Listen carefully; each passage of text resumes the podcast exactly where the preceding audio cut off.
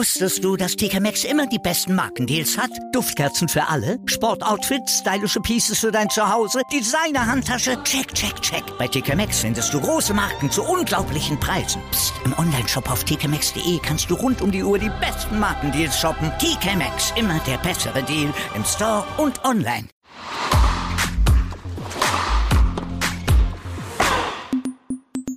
Es ist wieder soweit, es gibt eine neue Folge Crosscourt und das hat natürlich auch einen ganz besonderen Grund, denn nächste Woche ist es soweit, dann starten die French Open, die Sandplatzsaison ja schon längere Zeit eröffnet, aber wir sind natürlich gespannt, wer eben bei den French Open in Paris am Ende die Nase vorne haben wird. Und wenn ich sage wir, dann ist natürlich klar, Stefan ist auch wieder an meiner Seite. Stefan, schön, dass du da bist.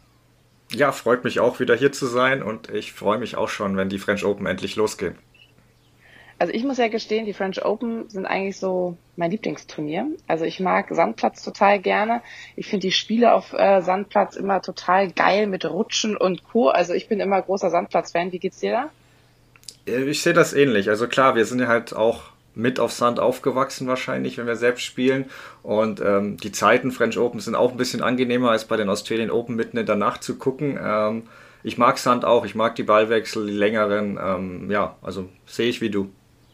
Also wir sind bereit sozusagen. Wer von den Spielern und Spielerinnen ist denn aus deiner Sicht bereit? Wenn wir jetzt vielleicht erstmal auf die Männer schauen, da würde mir natürlich sofort ein Mann einfallen. Ich glaube, der hat 13 Mal insgesamt schon die French Open gewonnen. Ich glaube, sogar die letzten vier Jahre war immer er am Ende der strahlende Sieger. Die Rede natürlich von Rafael Nadal. Also wenn ich an die French Open denke, kommt mir sofort Rafa in den Kopf.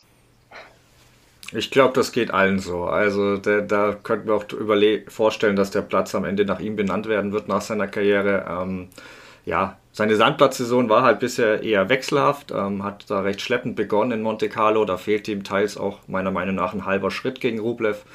Ähm, in Barcelona hat er sich auch ziemlich abgemüht, aber dann wirklich durchgekämpft und dann gegen Tsitsipas ein richtig hochklassiges Finale gespielt. Und da dachte man, ja, jetzt ist der Knoten geplatzt. Dann kam Madrid. Ähm, da gegen Zverev eben, wo er wirklich ja, gut gestartet ist und dann hat er nach eigenen Aussagen bei einem Aufschlagspiel I did a disaster, hat er so formuliert ähm, und war dann weitgehend chancenlos.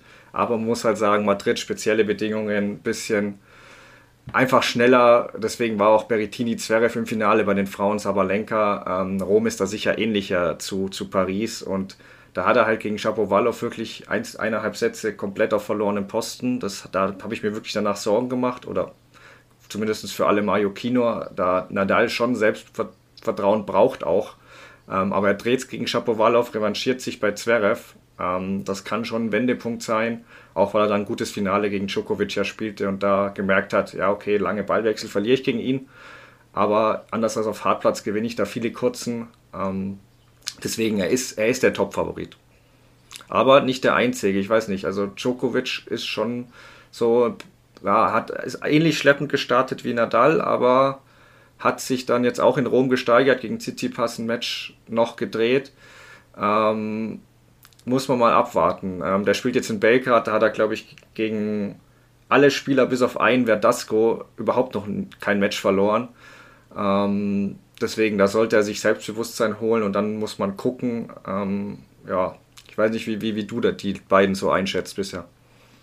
Also ich muss schon sagen, also klar, du hast gerade gesagt, der Top-Favorit natürlich Rafael Nadal. Vielleicht gibt es ja tatsächlich mal eine Überraschung.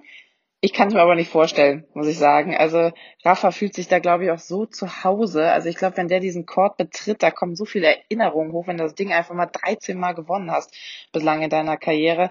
Ich glaube, der hat da auch irgendwie, das wirkt auf mich immer so, sobald er bei den French Open ist, tritt er auch irgendwie ganz anders auf, hat noch mehr Selbstbewusstsein, als er eh schon hat. Und ich glaube, das liegt einfach an diesem Wohlfühlfaktor auch, den er irgendwie da hat. Ne? Also wenn es immer eigentlich bei dir läuft oder fast immer bei diesem Turnier äh, bei dir läuft, ich glaube, dann gehst du mit einer ganz anderen Sicherheit daran. Und er weiß halt auch, was er auf Sand kann. Ne? Und er weiß auch, wenn er einen guten Tag erwischt und alles normal läuft, dann schlägt er da jeden. Und ähm, klar, es kann immer Überraschungen geben, vielleicht auch mal irgendwie ein Match, wo es nicht so rund läuft, was dann ausgenutzt werden muss, aber auch erstmal, ne, weil ich finde, er geht mit dem Selbstbewusstsein ran, aber die Gegner wissen das ja auch. Also wenn ich mir vorstelle, ich müsste dann gegen Rafael Nadal spielen, ähm, da weißt du doch auch als Gegner, ja, scheiße, das ist doch genau sein Gebiet hier. Äh, der kennt ja gefühlt jedes Sandkorn. Also das ist, ähm, also ich glaube, das ist echt schwierig, Rafael Nadal äh, bei den French Open zu schlagen. Sag niemals nie, ne? Also vielleicht gibt's ja auch eine Überraschung oder vielleicht gibt's auch ein richtig geiles, enges äh, Finale, was wir erleben dürfen mit Rafael Nadal und vielleicht der Novak Djokovic, man weiß es nicht. Ähm, oder vielleicht auch eine ganz andere Überraschung. Ähm, aber ich glaube, wenn alles normal läuft, wenn er fit ist und sich nicht irgendwie vorher noch irgendwas zerrt oder sonst was, dann ist kein Vorbeikommen an Rafael Nadal. Also es würde mich schon wirklich äh, sehr, sehr wundern, auch wenn, ich glaube, das haben wir schon öfter besprochen, natürlich ist es immer schön, wenn es Überraschungen gibt und man äh, selber so ein bisschen überrascht wird und vielleicht auch Rafael Nadal überrascht wird von irgendwem. Also ähm, abwarten, aber ich glaube grundsätzlich, dass Rafael Nadal am Ende mal wieder den Pott holt.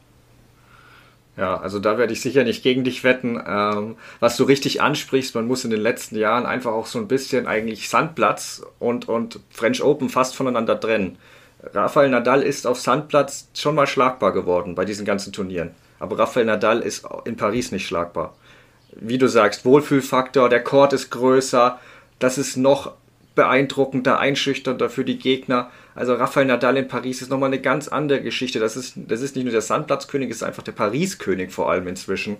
Ähm, der einfach, ja, Paris nochmal von allen anderen Turnieren, das unterscheidet sich nochmal. Was aber trotzdem auffiel, fand ich, dass die Jungen, so Tsitsipas, Zverev, Rublev, ja, hätte ich jetzt auch genannt, aber der spielt jetzt leider bei den French Open nicht äh, wegen einer Schulterverletzung. Aber trotzdem die anderen drei, die waren richtig nah dran oder haben sogar äh, Nadal geschlagen. Ähm, in Belgrad sagte Djokovic dann aber auch gegen die Jungs spiele ich lieber Best of Five als Best of Three. Ähm, bin fit, habe mehr Erfahrung und desto länger es geht, desto eher zermürbe ich sie. Und bin sicher, Nadal unterschreibt das genauso, was halt schon verrückt ist, weil beide sind jetzt 34, Nadal wird Anfang Juni 35. Ähm, wobei Djokovic ja scherzte, äh, Roger, Rafa und ich sind die Next Gen. Wie siehst du das? Können, können die oder einer dieser Next Gen, traust du denen zu, da in Paris einen rauszuwerfen? Vielleicht Djokovic, wenn du Nadal für unbesiegbar dort hältst? Also das traue ich ihnen schon zu. Also ich finde, die haben auch in den letzten Jahr, letzten zwei Jahren echt einen Schritt nach vorne gemacht, diese Next Gen, wie man sie so gerne äh, bezeichnet. Also ich glaube schon, dass das äh, machbar ist. Also es ist immer am Ende auch Sport und es ist am Ende auch immer so ein bisschen Tagesform. Und die Großen haben auch gewackelt, so wie du es gerade gesagt hast. Auch ein Rafael Nadal ist schlagbar auf Sand. Gut, jetzt vielleicht nicht direkt in Paris, da ist es, glaube ich, nochmal, wie wir gesagt haben, eine andere Nummer. Ähm, ich glaube trotzdem, dass die echt jetzt näher ranrücken, weil vielleicht auch die Älteren immer älter werden. Also irgendwann ist es nun mal ein Nachteil, wenn du nicht mehr 24 äh, bist und über den Platz rennst wie ein Irrer. Also es ist, ähm, ich glaube schon, dass die äh, wirklich immer näher rankommen und es zeigt auch an den großen Masters-Turnieren, dass da wirklich auch die Jungen äh, die Dinge abräumen. Also ob das jetzt ein Zverev oder sonst wer ist, ne? Also die packen auch die ganz, ganz Großen und deswegen glaube ich, dass das machbar ist. Klar, warum nicht? Also da ist nicht mehr diese dieser große, äh, diese große Kluft zwischen, finde ich, diesmal vielleicht vor zwei, drei Jahren gab, wo man gesagt hat, ja, also da musst du aber schon, äh, also da muss Rafa oder äh, Djokovic schon echt schlechten Tag haben und der andere einen super, super, duper Tag und dann ist es möglich. Nee, ich finde, das ist nicht mehr so. Also da reicht ein guter Tag von so einem jungen Kerl aus, um die Großen zu schlagen. Ja, also ich sehe sie auch so nah dran wie noch nie, aber ich bei, bei, bei Best of Five habe ich immer noch das Gefühl, selbst wenn sie zwei Sätze führen, ähm, ich weiß, Tsitsipas hat es äh, auf Hartplatz gegen Nadal mal geschafft, sogar nach zwei, äh, zwei Sätze Rückstand. Aber ich glaube, bei French Open habe ich immer noch das Gefühl, ich würde im Zweifel immer noch mit den, äh, mit den äh, nicht den Big Three, in dem Fall den Big Two, weil Roger ist noch nicht so weit, ähm, gehen. Was kurios ist, Nadal ist ja nicht an Nummer zwei gesetzt, sondern Medvedev. Sprich, wenn die Auslosung jetzt in Anführungszeichen zumindest für die dumm läuft, hast du Djokovic und Nadal in der gleichen Hälfte. Ähm, ob das gut oder für schlecht fürs Turnier wäre, sei mal dahingestellt, aber dann hast du auf alle Fälle natürlich eine große Chance, dass du da einen Jungen ähm, im Finale hast. Ähm, also mal sehen, wo Zverev auch landet. Ich habe ihn bei dem BMW Open mal gesprochen, beziehungsweise auf der Pressekonferenz gefragt, ob äh, der unbezwingbare Nadal in Paris an der eigenen Erwartungshaltung was ändert, weil ich fand es interessant, wie es auch für den Spieler selbst ist, dass da ein Nadal dabei ist. Denkt man da überhaupt, dass man den Grand Slam gewinnen kann? Und ja, hören wir uns einfach mal an, was er dazu gesagt hat. Nee, die Erwartungshaltung ist immer da. Aber wie schon gesagt, Nadal ist immer noch der Spieler, den man schlagen muss. Ähm, und das wissen alle. Das weiß Nadal auch selber. Äh, und er ist immer noch der Top-Favorit. Und äh, um, um in Paris das Grand Slam zu gewinnen, muss man durch Nadal durch. Und das ist, das ist, glaube ich, wird dieses Jahr auch die Geschichte sein. Zverev sagt ja, der Nadal, da, das ist der Mann, wo man durch muss. Und aber an seiner Erwartungshaltung hat er so ändert sich eigentlich nichts. Also ihn kennt man ja sehr selbstbewusst und das strahlt er eigentlich auch weiter aus. Ja. Ja, man kennt ihn selbstbewusst, das stimmt. Allerdings muss man auch sagen, bei Alexander Zverev, ähm, er hat ja Madrid gewonnen, Masters-Turnier, hat sich tierisch darüber gefreut, was ja auch eine starke Leistung ist, ne, um Gottes Willen. Ähm, da gab es ja diese ominöse Pressekonferenz danach, wo eben natürlich, wie es auf einer Pressekonferenz üblich ist, Fragen gestellt werden von den Journalisten. Allerdings gab es eben keine deutsche Frage. Also kein deutscher Journalist hat irgendwie nochmal nachgehört, boah, wie geil ist denn das? Oder äh, herzlichen Glückwunsch, äh, Deutschland freut sich. Das gab's halt nicht. Und da hat ja auch Alexander Zverev direkt darauf reagiert, boah, äh, krass, keine deutsche Frage, ne? Da sieht man mal, wie beliebt ich so mehr oder weniger im Land bin und welchen Stellenwert ich habe. Ähm, also es ist ja durch die Medien geschossen, weil natürlich das eben diese Kritik sozusagen an den deutschen Journalisten war, dass sich eben keiner letztlich für ihn interessiert. Ähm, ich finde, das war auch tatsächlich hart. Also ich stelle mir das vor, du gewinnst so ein Ding, du, startest und spielst unter der deutschen Flagge letztlich. Also es ist nun mal der deutsche Tennisspieler.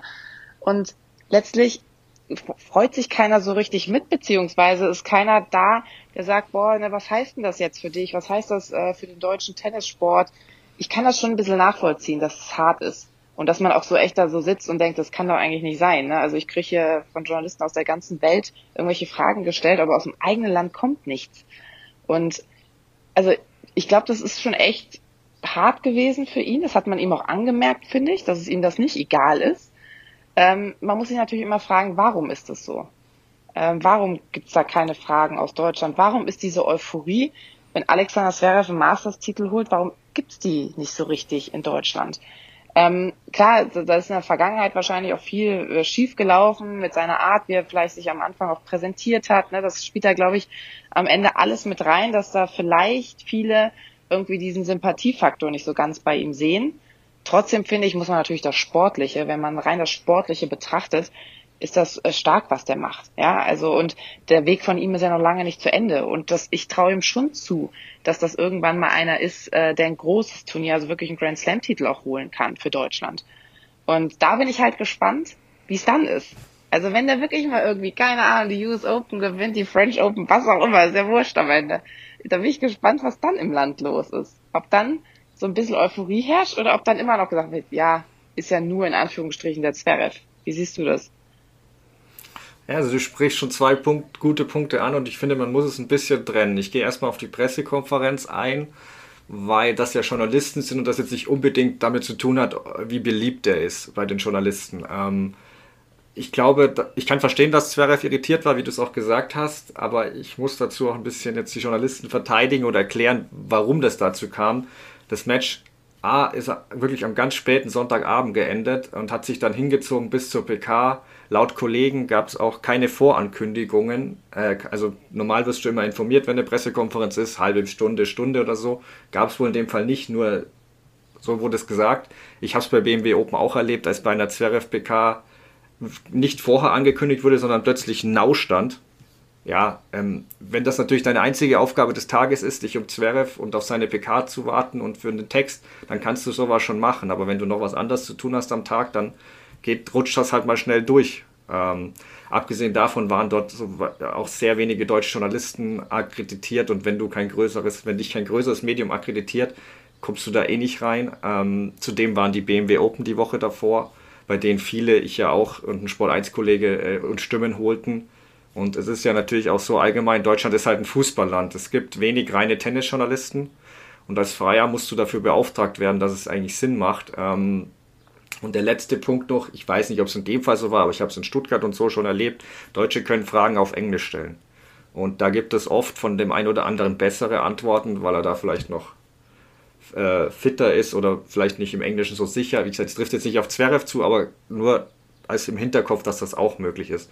Deswegen würde ich das ein bisschen trennen wollen, aber natürlich kann, ist Zverev ein umstrittener Tennisspieler, nicht nur, nicht nur national, sondern auch international. Ähm, wie du sagst, da ist in der Vergangenheit sicher, gab es sicher einige Gründe, wo was bei, nicht bei allen gut ankam. Ähm, aber er ist populär. Die, die meisten Leute beschäftigen sich mit ihm. Ich erlebe es ja auch bei uns bei Sport 1.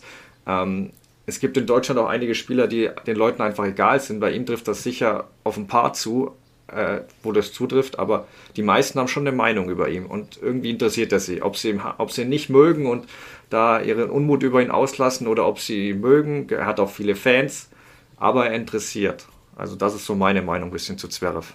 Also vielleicht braucht er wirklich den ganz, ganz großen Erfolg, dass äh, vielleicht der eine oder andere ja. sagt, Mensch, ist doch ein feines Kerlchen, der Junge. Ich bin gespannt, ja. also irgendwann werden wir das mit Sicherheit erleben. Ähm, wenn wir jetzt schon bei den Herren sind, äh, die sympathisch rüberkommen oder auch nicht sympathisch rüberkommen, also wer für mich immer sehr sympathisch rüberkommt, ist Dominik Thiem.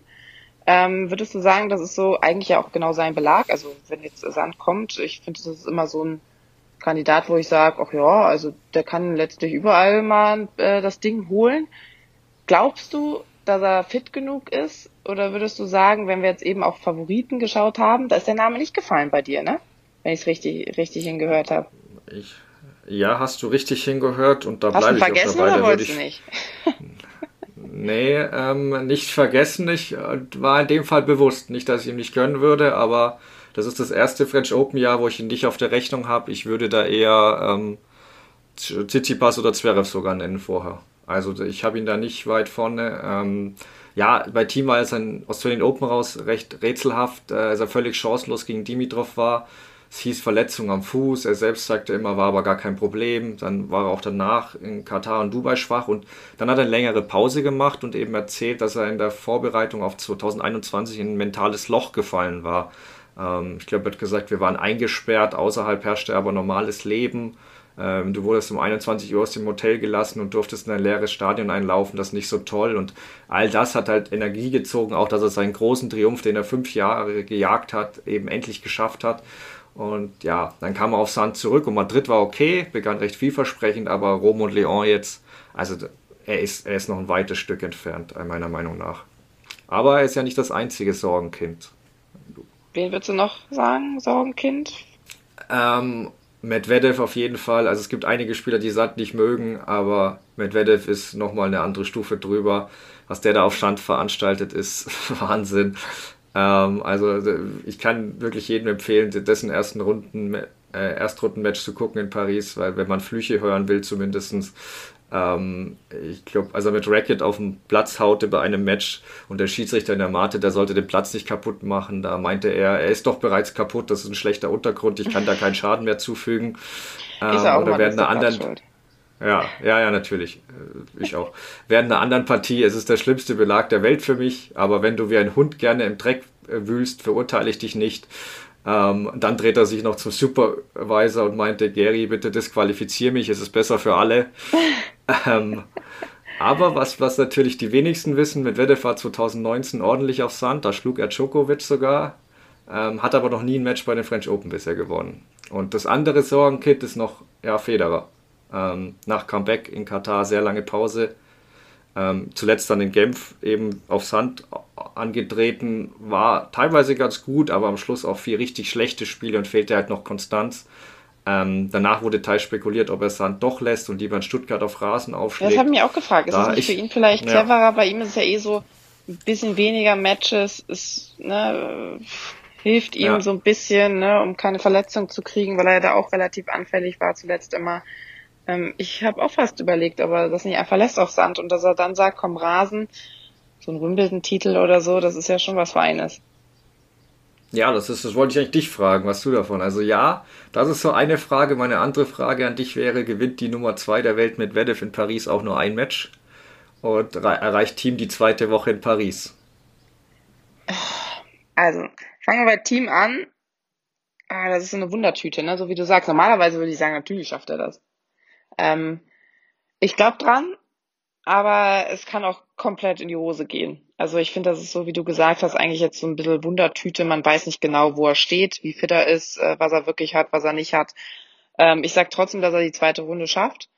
Äh, Medvedev gewinnt er ein Match. Hm also ich würde mir ja wünschen, dass das wieder sowas wird, wo er nur flucht erstmal. Also jetzt das ist nicht böse gemeint, aber als Zuschauer ist es ja auch manchmal ganz nett, sowas anzugucken. Und wenn man denkt, okay, bei denen läuft's auch nicht immer so nach Plan, bei den Profis. Ähm, ich glaube, der Fluch geht weiter sozusagen. ich glaube nicht, dass er es schafft. Okay, und Roger, Roger, Roger, glaubst du, tritt an oder glaubst du, ja, der überlegt sich doch noch anders? Also, ich, also wenn ich jetzt seine Beratung wäre, was ich natürlich jetzt nicht bin, da würde ich ihm, glaube ich, sagen, lass Sand weg und konzentriere dich auf, ähm, auf Wimbledon und was da nicht alles kommt, Stuttgart. Also das ist halt auch so sein Gebiet. Ich finde, also ich liebe ihn auch einfach auf Rasen und ähm, das braucht er einfach jetzt nicht mehr, finde ich. Also lass das weg, konzentriere dich darauf, dass du wirklich äh, in Wimbledon vielleicht wirklich nochmal eine ganz große Nummer reißen kannst und leg da den Fokus und vor allen Dingen auch die Kraft rein.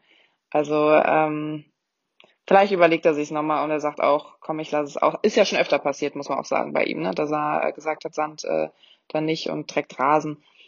Also mal gucken, was er macht, aber ich würde ihm empfehlen, vielleicht mal ein Päuschen, Päuschen zu machen. Also die Empfehlung kann ich verstehen. Ich glaube trotzdem, dass er spielen wird, weil er gerade auch auf Sand noch trainiert. War ja mit Monfils und Svitolina zu sehen, wie er seine Tennistricks vollführte. Und da bei Monfils ja an einer unangenehmen Stelle, pff, ja, hat er Monfils an einer unangenehmen Stelle auf jeden Fall getroffen. Ähm, weiß nicht, ob die beiden, also Svitolina und Monfils, demnächst Kinder wollen, sonst sollten sie Federer diesen Trick nicht mehr so oft vollführen lassen. Ähm, aber das Einzige, was für Paris spricht, dass er halt Best of Five Praxis braucht. Deswegen da zwei Matches, drei Matches mitnehmen, wäre wär ganz nützlich, finde ich. Dann könnte er immer noch überlegen, ob er Stuttgart noch schafft, weil das ja in der zweiten Woche stattfindet. Ähm, Medvedev, Medvedev sage ich, gewinnt ein Match einfach mal jetzt optimistisch, damit ich nicht immer das Gleiche sage. Ähm, und aber Team, glaube ich, ja, dritte, vierte Runde. Deswegen zweite Woche ist ganz interessant, je nach Auslosung. Ich glaube nicht, dass er mehr als die vierte Runde schafft, leider. Ja, warten es ab. Wir sind gespannt. Die Herren können uns ja auch noch äh, überraschen und vor allen Dingen auch äh, begeistern. Lassen wir ganz kurz auf die Frauen schauen. Äh, die wollen wir nicht ganz außen vor lassen. Angelique Kerber natürlich auch äh, mit von der Partie. Wen siehst du da vorne bei den Damen? Ja, hängt, bei den Damen hängt halt viel von Matchups ab und wir kennen die Auslosung noch nicht, aber ich habe schon zwei klare Favoritinnen nach den Eindrücken. Das ist normalerweise wären es drei, aber Halep hat sich verletzt und muss leider, also bei einem Match gegen, gegen Kerber und muss leider absagen. Daher sehe ich Barty und Schwiontek recht klar vorne. Also sofern Bartys Armverletzung verheilt ist. Natürlich gibt es bei den Damen aber mindestens 10, 15 spannende Namen, denen ich den Titel zutraue. Also Sabalenka hat Madrid gewonnen und Stuttgart Finale, lag aber auch an schnellen Bedingungen. Andreescu finde ich immer spannend, aber die konnte jetzt wegen Verletzung und Covid-Erkrankung gar nicht auf Sand spielen. Die gibt jetzt in Straßburg erst ihr Comeback nach zwei Jahren. Ähm, Muguruza kann sehr gut auf Sand spielen, mal gucken. Aber jemand, auf den es nicht so zutrifft, ist Osaka. Die kriegt das wirklich mit dem Sand, ähnlich wie mit Medvedev, gar nicht gelöst. Ist jetzt nicht ganz so negativ, aber da würde ich mich jetzt auch nicht trauen, der die in die zweite Woche zu tippen. Auch Serena hat bisher große Probleme. Und ich weiß nicht, wie du da so die Form von oder von Osaka aus Serena, was du denn dazu traust. Ja, wenn wir bei Serena sind, du sagst es halt, ne, die will halt diesen, äh, diesen Rekord knacken, ne? Und das hatten wir, glaube ich, auch schon mal drüber gesprochen, dass es natürlich im Kopf ein Thema ist. Und dass die Dame, auch wenn sie schon gefühlt alles erlebt hat, was man erleben kann auf dem Tenniscourt, sich da natürlich Gedanken drüber macht. Ich glaube, das schiebt man nicht einfach so beiseite. Die weiß, dass das Ding immer noch offen ist und die weiß, dass sie das irgendwie noch holen will, egal wie, ne? Und ich glaube, das spielt im Kopf eine Riesenrolle und man muss ja auch sagen, zuletzt hat sie diesen Druck, wenn man so will, nicht standhalten können. Ähm, lag vielleicht nicht nur daran, sondern auch an anderen Dingen, klar. Aber ich glaube trotzdem, dass es im Kopf eine Rolle spielt. Die ist halt einer, die kämpft bis Ende, ne? bis gar nichts mehr geht, bis er halt wirklich verloren hat. Die gibt vorher nicht auf. Ähm, deswegen finde ich, ist der eigentlich immer was zuzutrauen. Also ähm, ich finde das so eine Kampfmaschine. Also das ist, das ist Wahnsinn. Und ähm, ich würde mir tatsächlich auch für sie wünschen, dass sie irgendwann diesen Rekord knackt und äh, äh, also das ist einfach eine Wahnsinns-Tennisspielerin, die noch in, ich weiß nicht wie vielen Jahren, äh, eine Wahnsinns-Tennisspielerin sein wird, über die alle reden werden. Und ähm, ich glaube nur auch, dass es bei den French Open jetzt noch nicht so weit ist. Also ich glaube, da wartet sie noch vielleicht auch auf andere Turniere, die dann eher so ihr sind, um das Ding zu holen. Also ja, genau. Also auch ich, eher eher rasen dann, ja. Ja, also ich glaube, ähm, ja, die wird da natürlich wieder kämpfen bis Ende. Ich glaube aber tatsächlich auch, dass sie am Ende nicht im Finale stehen wird oder auch nicht um den Titel kämpft. Also ähm, so schade es dann ist, aber ähm, ich glaube, das packt sie nicht. Aber da kommen ja noch das eine oder andere Turnier auch in diesem Jahr, äh, was dann vielleicht eher so ihrs ist. Und ähm, ja, ich glaube, dann holt sie sich irgendwann das, das Ding. Vielleicht nicht bei den French Open jetzt, aber irgendwann ist es soweit. Trauen wir zu, oder? Ja, Stefan? ich bin mir da nicht mehr so. Was? Ich bin mir da nicht mehr so sicher. Ja, nee, ähm, ich habe es lange, lange geglaubt. Ich habe sie immer so bei Bracket Challenge immer als Siegerin getippt. Aber jetzt sind wir wirklich so weit, weil Hartplatz sehe ich sie sehr stark, aber da ist, da ist Osaka einfach besser. Ähm, ja, für, vielleicht klappt Rasen, aber auch da, ich würde also Rasen sehe ich noch als größte Chance, ähnlich wie bei Federer, aber ich habe inzwischen meine Zweifel bei ihr. Ähm, genau. Und ansonsten würde ich sagen, aus deutscher Sicht gucken wir einfach mal, was geht. Kerber hat sich zuletzt ein bisschen gesteigert, ist aber natürlich nicht, auch nicht ihr Lieblingsbelag. Da müssen wir einfach die Auslosung abwarten. Stand jetzt kann sich von der Auslosung ändern, würde mich aber mehr als dritte Runde, also eine zweite Woche würde mich doch überraschen. Aber wir hoffen das Beste.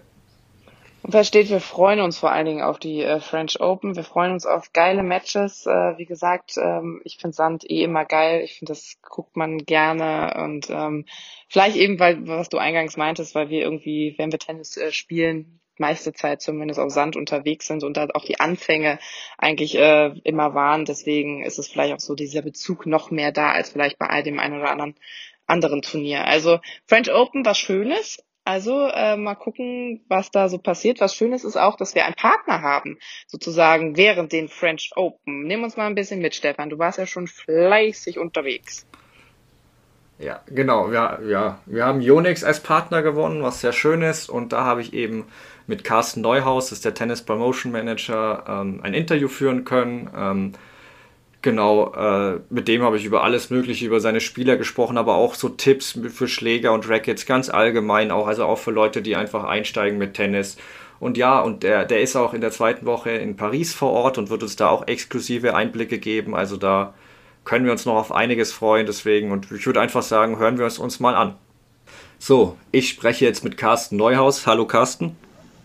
Hallo zusammen. Carsten ist Tennis Promotion Manager bei Yonex und darf sogar für eine Woche in die Bubble von Paris, von wo er uns allen, die diesmal ja leider nicht vor Ort sein können, exklusive Einblicke geben kann.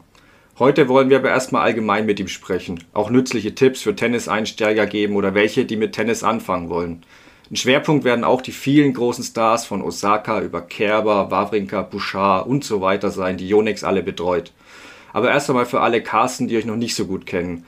Die meisten werden sicher wissen, dass ihr ein großer Sportartikelhersteller seid, aber erzählt doch am besten einfach ein wenig selbst über euch. Was macht ihr konkret? Was ist eure Philosophie? Sehr gerne.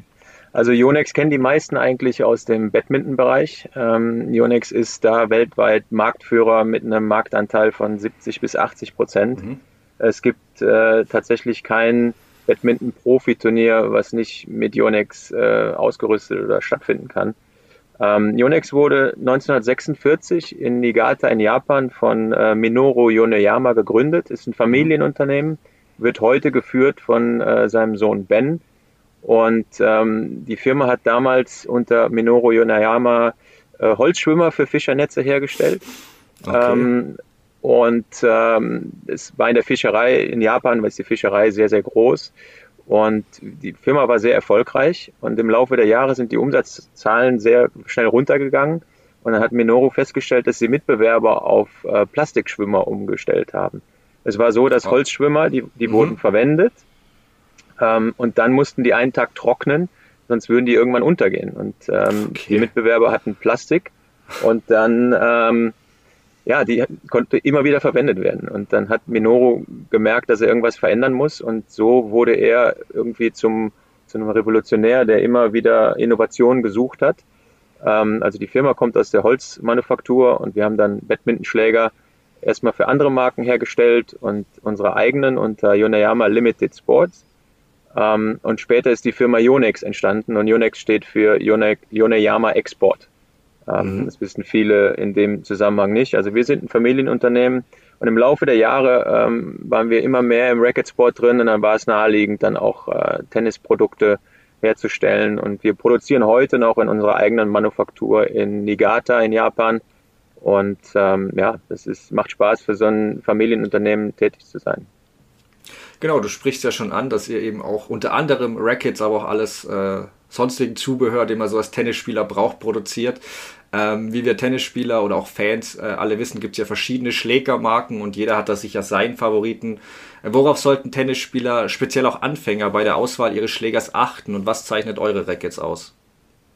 Also grundsätzlich muss man sagen, heutzutage gibt es eigentlich keine schlechten Schläger. Äh, andere Hersteller mhm. produzieren äh, gute Rackets. Beim Einstieg ist es wichtig, ähm, dass man auf seinen, auf seinen Coach hört. Also ich finde immer, dass der Coach auf dem Platz der perfekte Ansprechpartner für die Wahl des Schlägers ist, mhm. weil äh, er weiß, wie weit der Spieler ist.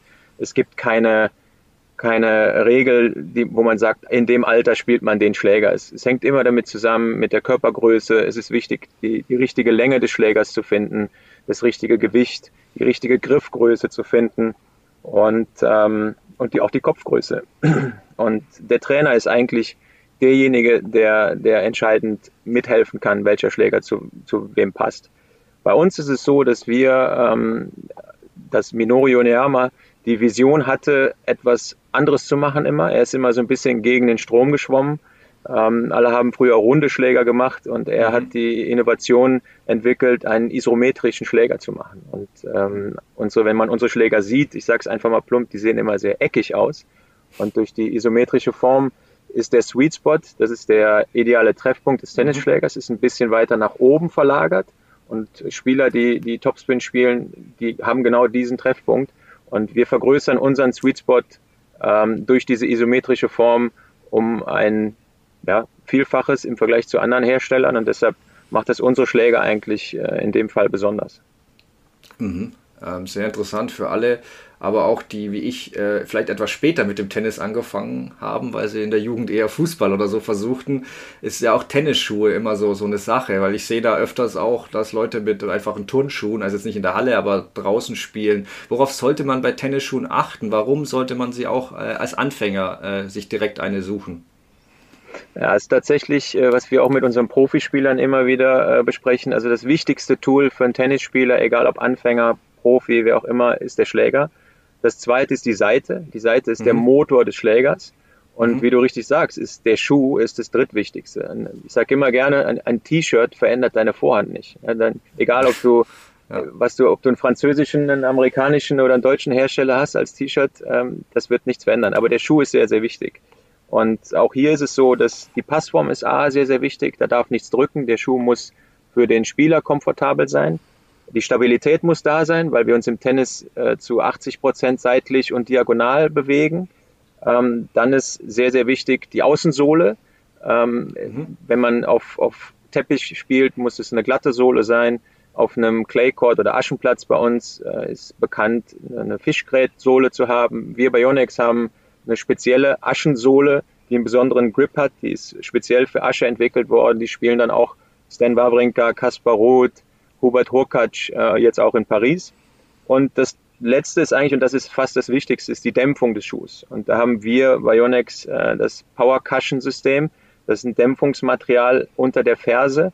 Äh, und wir haben so ein, so ein Testtool. Man kann aus einem Meter ein Ei darauf fallen lassen und es geht nicht kaputt. Also es ist ein, ist ein, ähm, ein, ein Schaumstoffmaterial, was extrem schockabsorbierend ist. Und das ist natürlich gerade im Fersenbereich perfekt.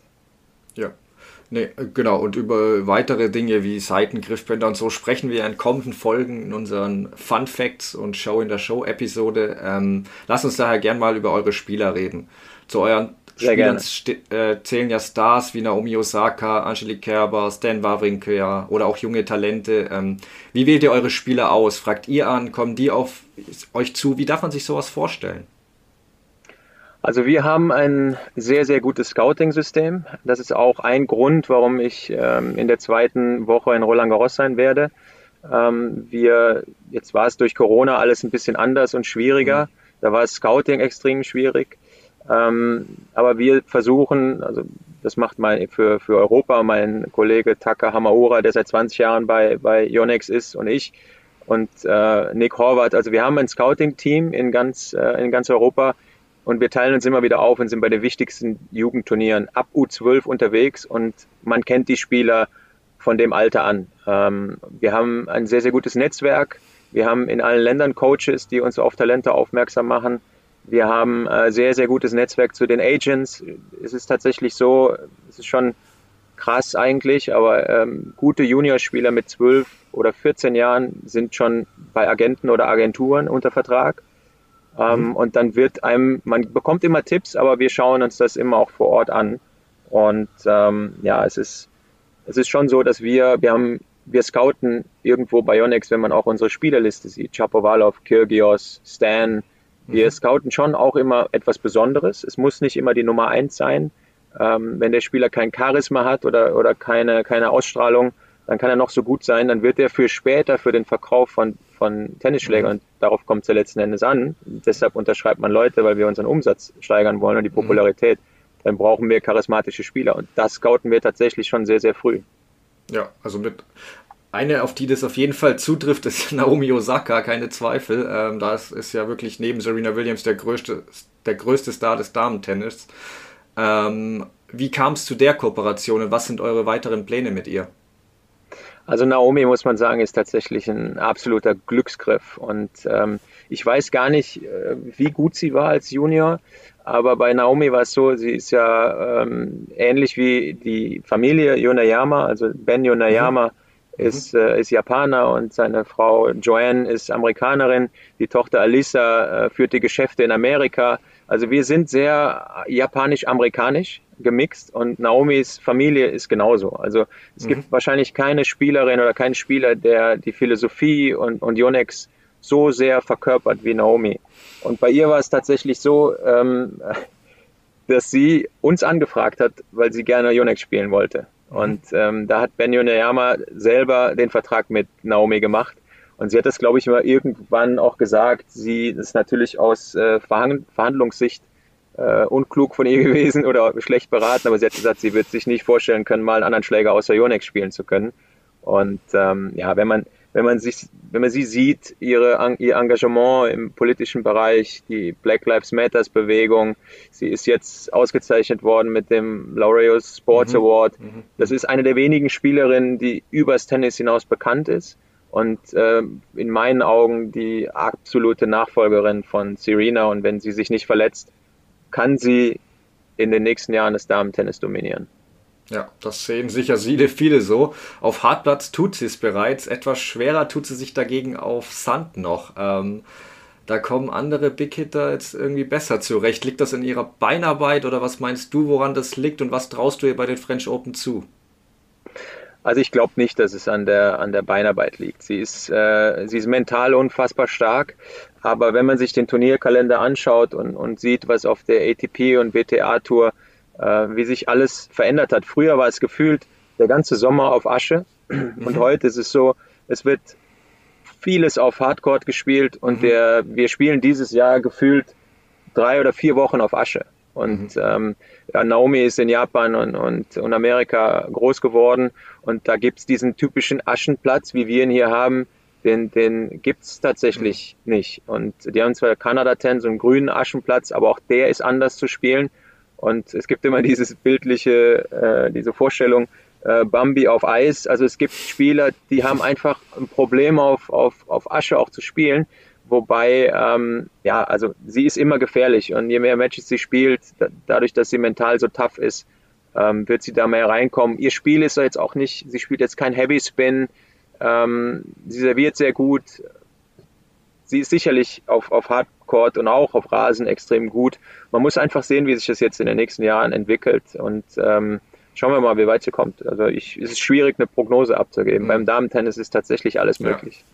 Ja, kommt dann auch viel auf die Auslosung an wahrscheinlich. Ähm, für dich ist es genau. sicher auch besonders erfreulich, dass Jonex so viele deutsche Spieler hat. Ich Kerber, Altmaier, Siegemund, Brown, Maria, Lisicki und Martin, wenn ich jetzt niemanden vergessen habe.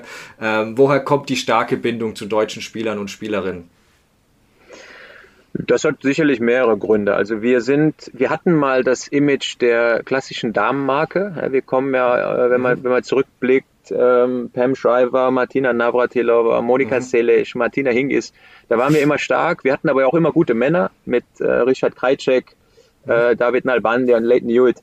Ähm, aber in Deutschland ist es schon so, dass wir, ähm, also wir hatten diesen Trend bei den Damen schon auch, ja, schon mehrere Jahre hier. Ähm, und wir, wir sind natürlich, ich bin mittlerweile seit, seit 20 Jahren in der Sportartikelindustrie. Ich habe einen guten Draht zu den deutschen Spielern, man kennt sich, äh, zu den Trainern einen guten Draht. Und ähm, ja, du hast einige aufgezählt. Äh, ne, ähm, Tamara Korpatsch gehört dazu. Wir haben jetzt einen Tobias Kamke äh, dazu gewonnen als Ex-Spieler. Björn Pau, der ist Trainer in Düsseldorf.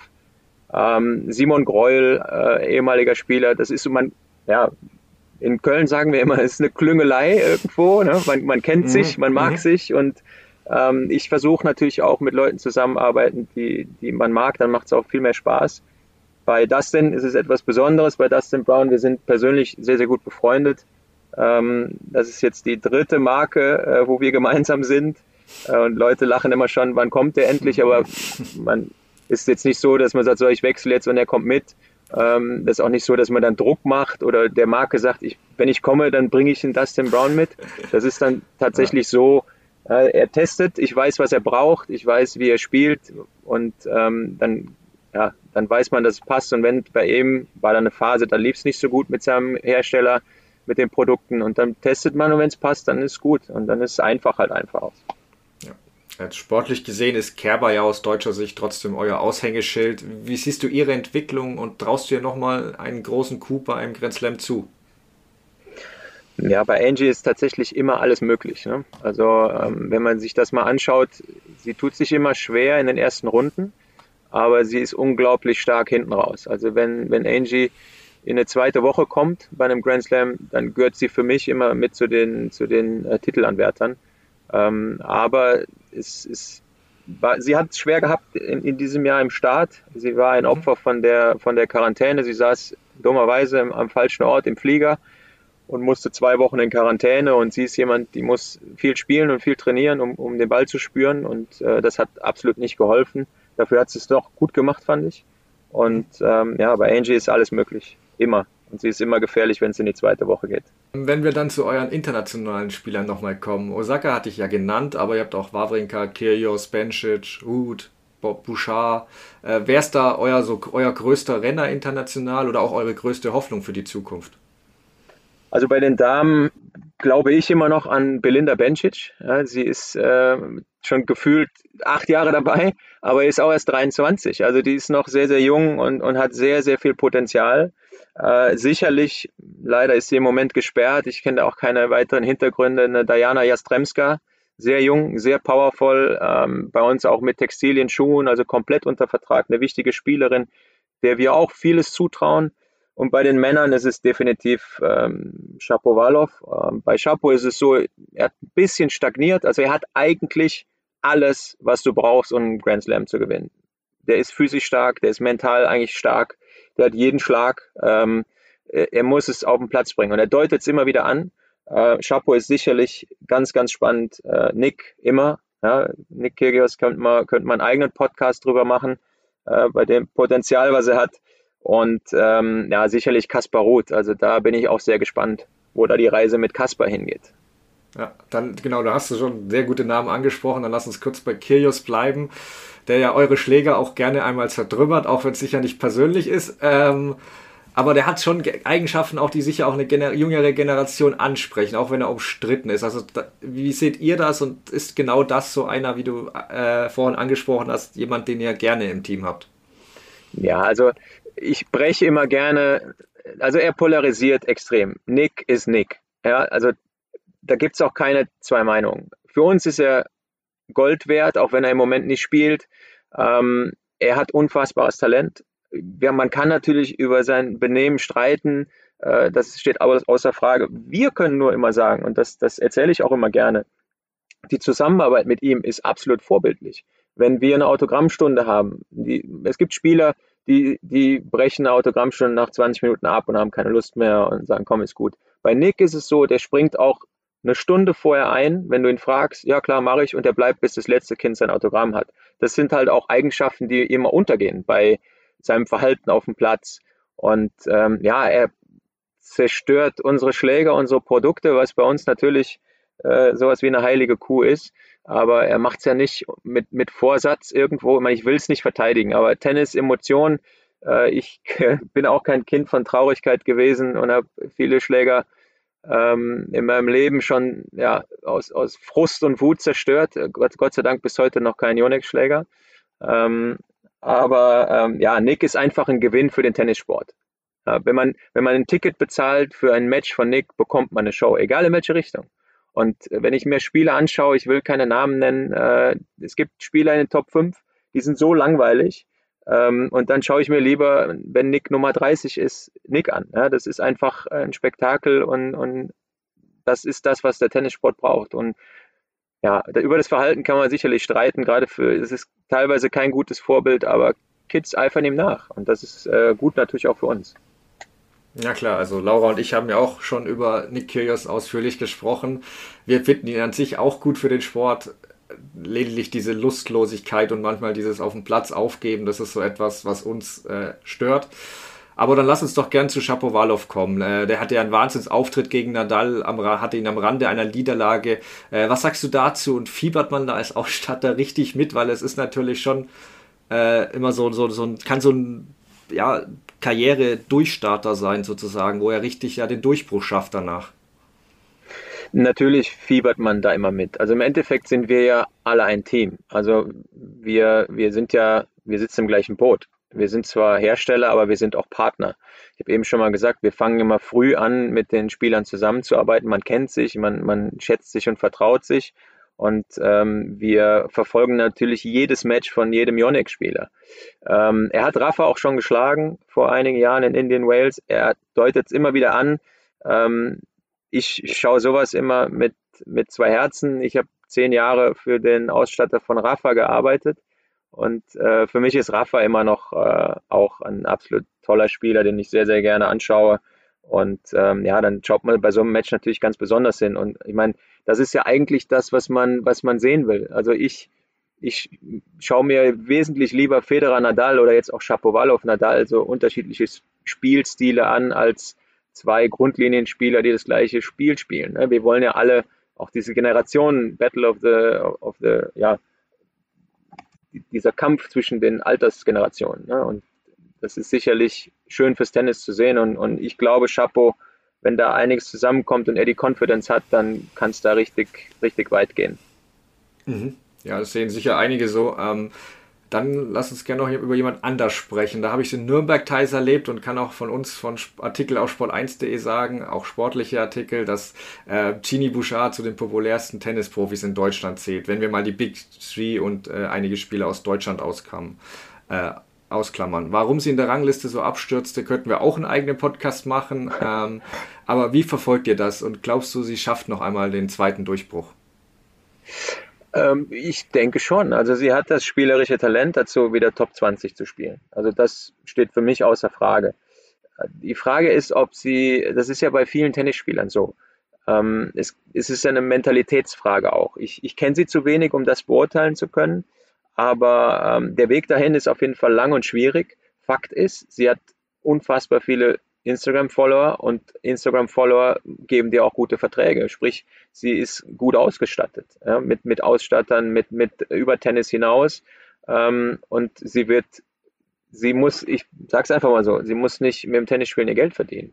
Äh, wenn sie, ich glaube, wenn sie das, wenn sie das unbedingt will, äh, spielerisch, ist es, ist es keine Frage. Ich will sie jetzt auch nicht mit Anna Konikova vergleichen. Also, aber Anna Konikova hat nie ein Turnier gewonnen und war eine der bestverdiensten Spielerinnen. Äh, Genie sieht gut aus, sie kann spielen. Ähm, ich bin sehr gespannt. Also ich glaube, ich traue es ihr zu, Top 20 nochmal zu spielen. Ja. Sie hat ja zumindest ein Turniersieg, äh, hat sie Konikova voraus, weil sie damals in Nürnberg gewonnen hat. genau. ähm, äh, dann lass uns abschließend noch kurz darüber sprechen, was machst du denn eigentlich konkret bei den French Open dann? Ähm, wie kann ich mir so einen Tag vor Ort dann vorstellen? Ja, das ist, man, man stellt sich das sicherlich immer so schön vor. Klar, es ist toll, dahin zu fahren beim Grand Slam, aber wir fahren natürlich nicht hin, um Urlaub zu machen. Ähm, wir sind immer bei den, bei den vier Grand Slam Turnieren vor Ort. Jetzt immer, dieses Jahr in Roland Garros wird es ein bisschen anders sein. Ähm, wir schicken quasi unser komplettes Equipment äh, zu den Turnieren. Wir sind meistens in dem, in dem Hauptspielerhotel, haben ein, großen, ein großes Zimmer und dann haben wir hunderte Kartons mit Schlägern, Seiten, Griffbändern und bieten dann meistens am Vormittag für die Spieler, für die Coaches einen, einen Player Service. Also die Spieler mhm. kommen dann meistens bei den Grand Slam Turnieren ihr, ihr Material holen, Seiten, Griffbänder. Ähm, also wir kümmern uns vor Ort um die Spieler, um die Produkte der Spieler. Ähm, wir, ich habe es eben schon mal gesagt, ich, ich bin in der zweiten Woche da zum Junior Scouting. Wir, wir mhm. schauen uns die Entwicklung der Spieler an, die wir auf dem Zettel haben. Ähm, wir sind vor Ort permanent Ansprechpartner für äh, die Agents. Es, geht, es werden die ersten Gespräche geführt, wie Vertragssituationen sind. Also man ist eigentlich den ganzen Tag präsent. Ähm, was bei Yonex noch ganz besonders ist im Vergleich zu, zu vielen anderen Marken, ich habe es eben schon mal gesagt, wir haben ein, ein enges Verhältnis zu unseren Spielern. Ähm, wenn ein Yonex-Spieler ein Turnier gewinnt, ist meistens der ranghöchste Repräsentant vor Ort beim Finale und hat für den Fall des Sieges einen Blumenstrauß und eine Flasche Champagner parat und überreicht das im Namen der Firma. Ich glaube, das macht keine andere Firma. Und wenn man sich so ein Grand Slam Turnier mal anschaut, von Yonex sitzen immer ein bis zwei Yonex-Mitarbeiter in der Family Box ähm, bei, den, bei den Grand Slams in den, in den mhm. großen Stadien. Und ähm, auch das ist unsere Aufgabe, dann die Spieler mit zu supporten und äh, da ein bisschen Stimmung zu machen und die Spieler zu pushen. Also wir sind für die Spieler, für die Juniors, für die Verantwortlichen, für die Agents, fürs Material äh, permanent vor Ort und, und, kümmern uns darum, dass die Spieler perfekt ausgestattet und vorbereitet sind. Ja, super. Ja, super. Dann sage ich vielen Dank für heute und wir werden dich ja in den nächsten Wochen immer wieder mal kurz hören mit auch tollen Einblicken von vor Ort. Ähm, ja, vielen Dank dir für das Interview und dass du dir Zeit genommen hast. Sehr gerne, euch auch vielen Dank. Also das war doch schon mal richtig interessant, was wir da gehört haben. Interessante Dinge, die vielleicht nicht jeder so auf dem Schirm hatte. Äh, also danke äh, für das Gespräch, äh, Stefan, dir natürlich und auch danke an Carsten. Ich würde festhalten, wir freuen uns alle auf die French Open und hören uns dann wieder in einer Woche, ne Stefan? Ja, mit ersten Eindrücken von den French Open und auch einem Interviewgast. Also bis dann. Tschüss.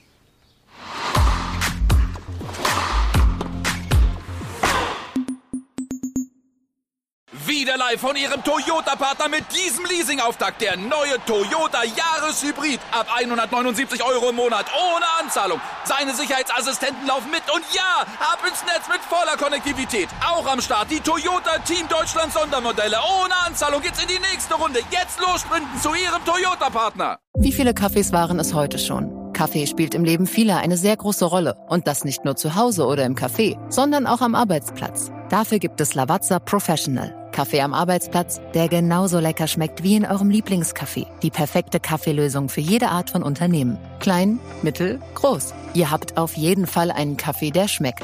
Die richtige Motivation für eure Arbeitstage. Alle Infos zu Lavazza Professional findet ihr auf lavazzapro.de mit allen Kaffeelösungen für euer Büro.